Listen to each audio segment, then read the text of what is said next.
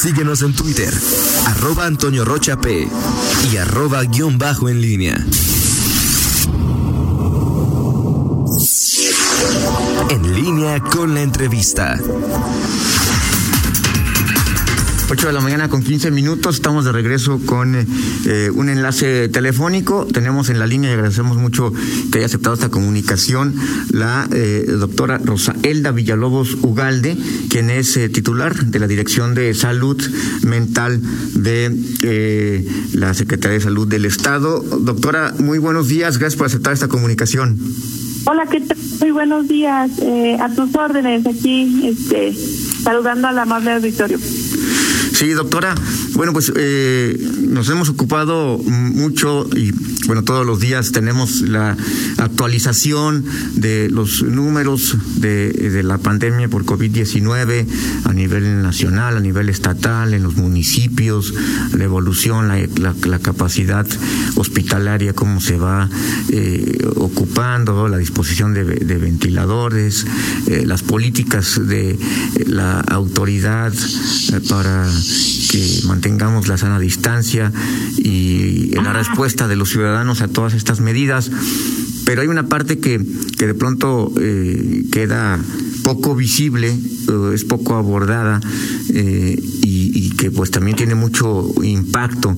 Qué es lo que provoca esta pandemia en eh, los ciudadanos, en su, en la salud mental, en la respuesta eh, que, que, tiene eh, pues esta, esta nueva normalidad, cualquier cosa que esto signifique ante en su vida, en su vida diaria la dirección a su cargo tiene que ver con esto. ¿Qué nos puede decir a qué, qué mm, trabajos ha realizado, estudios, eh, algún corte de caja de lo que se hace en la dependencia que usted encabeza, doctora. Muy buenos días nuevamente. Sí, así es, muchísimas gracias. Mira, eh, realmente, como lo comentas, eh, hay un pilar de trabajo también durante toda esta pandemia por parte de la Secretaría de Salud y de Gobierno del Estado. Nos estamos ocupando del tema de la salud mental. La salud mental tiene que ver con, con toda esta parte donde el individuo durante una pandemia, durante una situación diferente, se adapta a una nueva etapa, se adapta a ese a estas medidas de distanciamiento social y lo que hemos hecho de manera muy específica es pues de manera muy rápida desde el 24 de marzo realizar eh, un plan de primera respuesta de atención psicológica. Es muy importante todo este abordaje psicológico eh, eh, que deriva de todas las emociones que está sintiendo la población y la ciudadanía. Nadie estamos exentos o exentas y bueno, pues se presentan una serie de, de reacciones pues adversas y, y, principalmente que derivan en un trastorno de ansiedad, en un trastorno de depresión, en conductas de riesgo suicida, en consumo de bebidas alcohólicas en, en exceso o en abuso y bueno pues que también eh, las situaciones específicas de violencia familiar. Doctora, eh, eh, en, conjunto, en concreto, ¿ustedes tienen algún estudio eh, que nos pueda dar un panorama de todos estos fenómenos de acciones que, que tenemos los, los ciudadanos, los seres humanos al final, ante esta pandemia, que nos permitan dimensionar qué es lo que más se presenta, qué es lo que más registran en el trabajo que ustedes realizan a diario? Sí, así es. Mira, en este plan de primera respuesta nosotros hemos dispuesto para la ciudadanía una red de servicios de salud mental. Contamos con más de 1.200 psicólogos gratuitos, con atención eh, psiquiátrica también.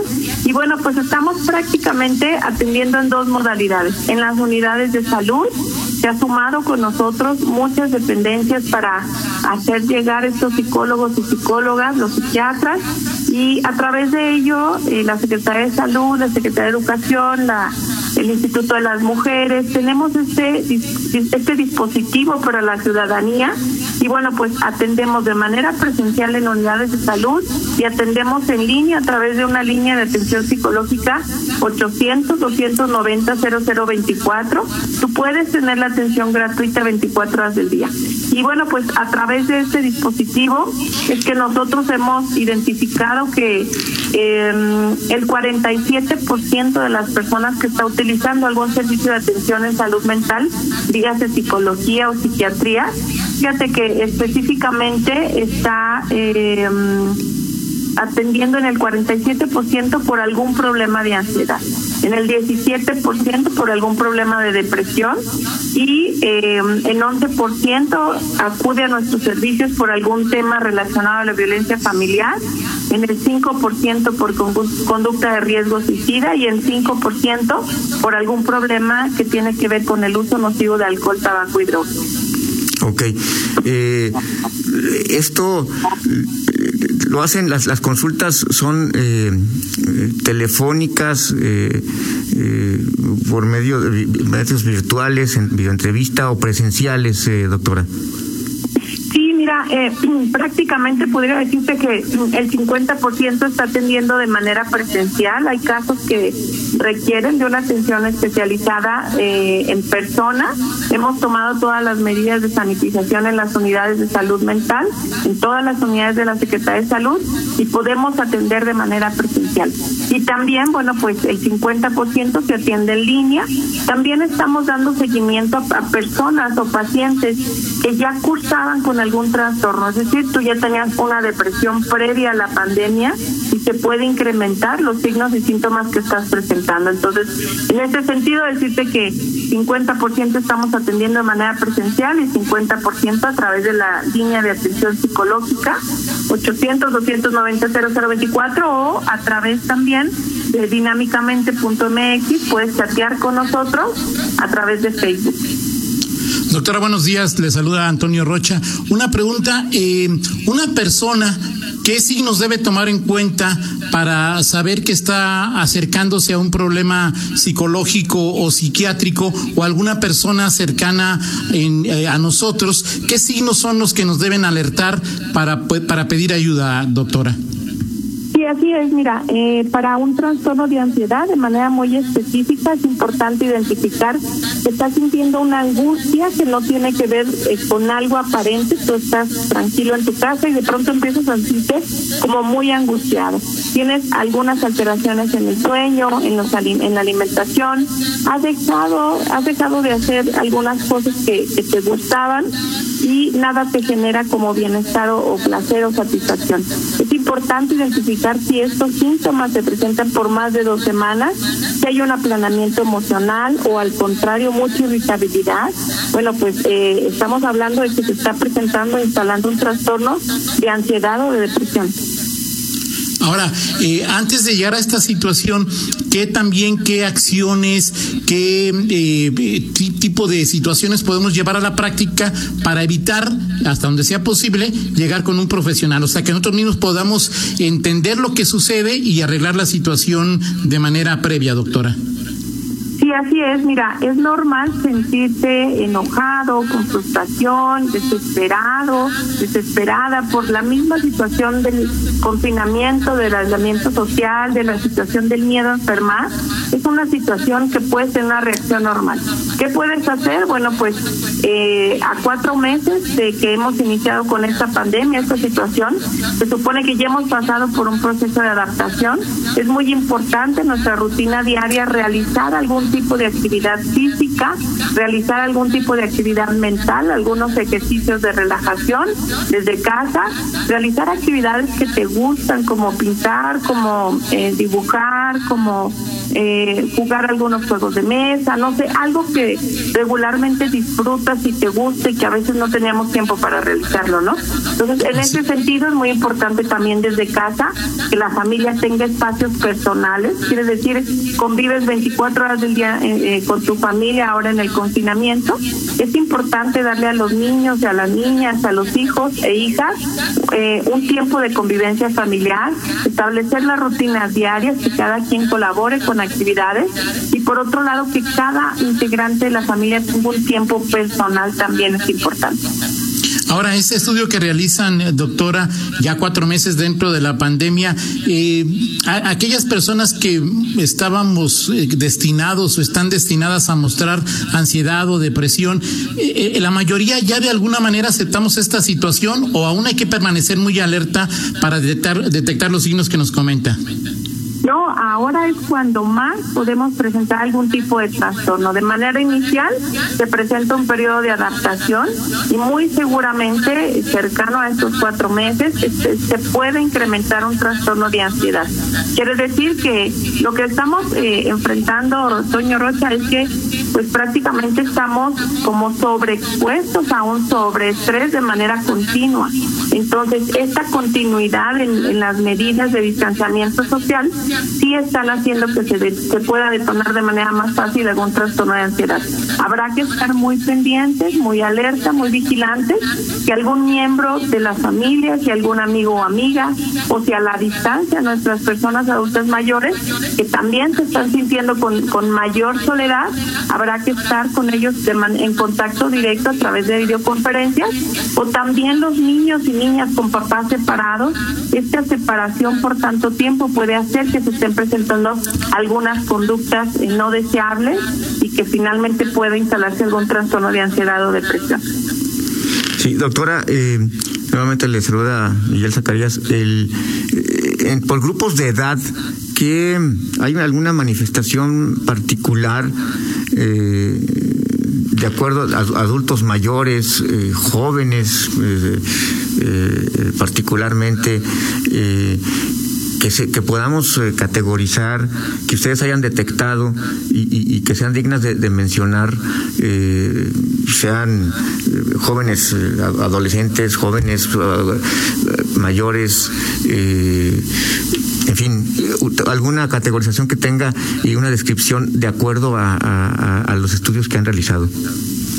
Sí, mira, eh, cuando estamos hablando de algunos síntomas de depresión de manera específica, se manifiesta diferente en niños y en adultos, niños, niñas o adultos y en jóvenes. Algo muy importante de, la depresión en los niños, en las niñas y en los adolescentes es que lejos a pensar que un niño que está deprimido se encuentra decaído, con un estado de ánimo bajo o aplanado, eh, dificultad en hacer las cosas que regularmente le gustan, está más bien, en ese sentido, más bien vemos mucha irritabilidad, vemos como enojo y como muchísima irritabilidad. Se incrementan y se exacerban en los niños y en las niñas los berrinches, podemos decirlo así.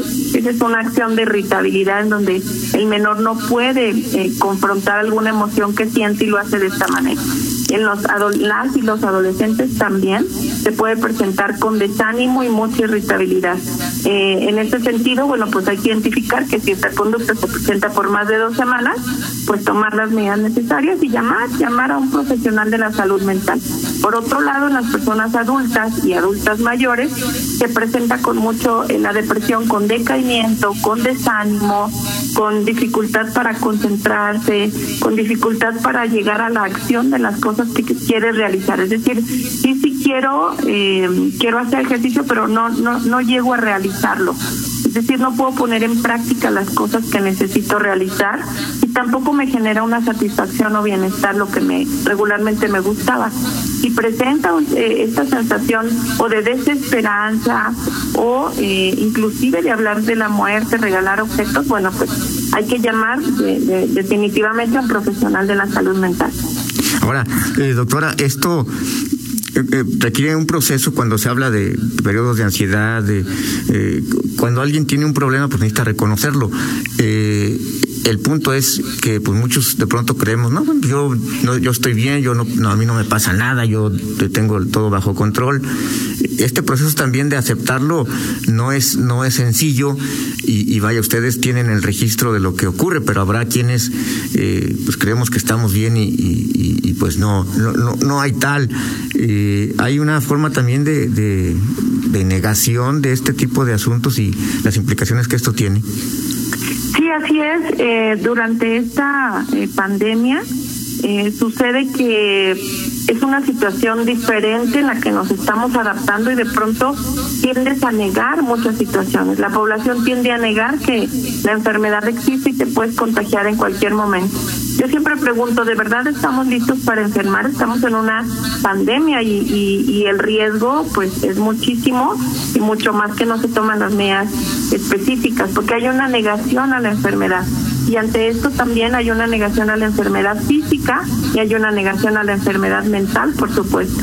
En ese sentido, bueno, pues es importante eh, poder tener estos espacios, los cuales aplaudo y agradezco muchísimo la oportunidad de poder decirle a la población, tienes que cuidar de tu salud mental, tienes que cuidar cómo está siendo tu, tu, tu afrontamiento psicológico ante esta pandemia y tienes que también identificar de manera muy clara los signos y síntomas de cuando tú estás sintiendo rebasado por esta situación, la situación de la enfermedad, el miedo a la misma, la situación económica, la situación laboral, el aislamiento social, el confinamiento, el no poder ver y abrazar a tus seres queridos que están a la distancia o eh, tener estas reuniones a las que los mexicanos y mexicanas estamos tan acostumbrados a tanta celebración, bueno, pues sí genera una serie de emociones que se tienen que de alguna manera canalizar, trabajar y poder gestionar de alguna manera.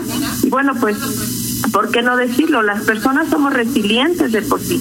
Tenemos esta capacidad de como destruirnos ante una situación diferente y nuestras rutinas son diferentes. El, el paso a la nueva normalidad va a ser diferente. Hoy llegaremos pues prácticamente una nueva normalidad que no es la misma. Nuestra vida no será igual a la que dejamos antes de la contingencia. Y bueno, pues toda esta situación, si te sientes que esta situación te rebasa, que no sabes cómo afrontarla, que tus mecanismos para eh, reaccionar ante estas circunstancias están siendo también diferentes en ti, como ese, ese desánimo, decaimiento, esta sensación de, que algo malo va a suceder en cualquier momento y sientes muchísima angustia y que inclusive esa angustia te lleva a tener síntomas físicos como es la sensación de, de no poder respirar, una taquicardia, sentirte angustiado dos, tres veces al día de manera inmediata sin, sin saber por qué sucede, bueno, pues en ese sentido y en ese momento es cuando habrá que buscar ayuda profesional psicológica. Y bueno, pues ante esta pandemia, la Secretaría del Gobierno del Estado a través de la Secretaría con este dispositivo en línea y, telefónica, pues estamos para servir. Finalmente, eh, doctora, preguntarle, en el tema de la violencia, eh, que es una manifestación ya extrema de eh, esta situación, ¿ustedes han detectado en estos casos eh, violencia que, se genera por primera vez, es decir, que habitualmente no se, lamentablemente hay conductas repetitivas y además que se permiten de parte de, las víctimas en ocasiones, pero eh, esta, estas conductas de pronto violentas eh, ustedes tienen la posibilidad de registrar si es eh, por primera vez y, de manera súbita alguien que normalmente no, no se manifiesta violentamente hacia los suyos eh, lo hace. Eh, esto es muy frecuente, puede suceder. No tengo, eh, Miguel, una estadística que me permite identificar si es una violencia que se está generando nueva por la pandemia o era una violencia o era un estilo en donde los conflictos se resuelven a través de la violencia en las familias. También es importante mencionar que la violencia familiar eh, lamentablemente se encuentra muy naturalizada. Los roles estereotipados de, de cómo actuamos las, las mujeres y los hombres en, en, el, en, el, en la situación en donde se resuelve los conflictos, se resuelven las tareas cotidianas ejercidos a través de, de, una, de una, un rol de poder, bueno, pues se presenta de manera ordinaria en tres de cada diez mujeres se presenta la violencia familiar. A su vez, pues esto se refleja en los niños, en las niñas o en el entorno familiar. Algo muy importante es que, bueno, pues yo te comentaba que de 22.740 atenciones que hemos otorgado eh, hasta el día de hoy, durante la contingencia, bueno, pues el 11% quiere decir que cerca de 2.500 atenciones que se están otorgando están presentándose por algún tema, alguna situación de violencia familiar. Perfecto. Pues muchísimas gracias, doctora. Le agradecemos eh, haber tomado esta comunicación y, bueno, por supuesto estaremos eh, pendientes para una eh, eh, nueva conversación y bueno, actualizarnos en estas en estos temas tan interesantes. Le agradecemos muchísimo la, la plática. Gracias, doctora. Y nada más una, ¿cuál, ¿a qué teléfono, doctora, se comunica alguna persona que sienta que requiera este tipo de atención, doctora? Claro que sí, es al 800-290-0024. La atención es gratuita con profesionales de psicología 24 horas del día. También pueden contactarnos a través de dinámicamente.mx en Facebook y a través del chat podemos estar también atendiéndote 24 horas del día. Perfecto, muchas gracias. Muchísimas gracias, Miguel y Toño Rocha. A sus órdenes. Gracias. Adelante, Miguel. 8 de la mañana con 35 minutos. Vamos a una pausa y regresamos con más información. Contáctanos en línea promomedios.com.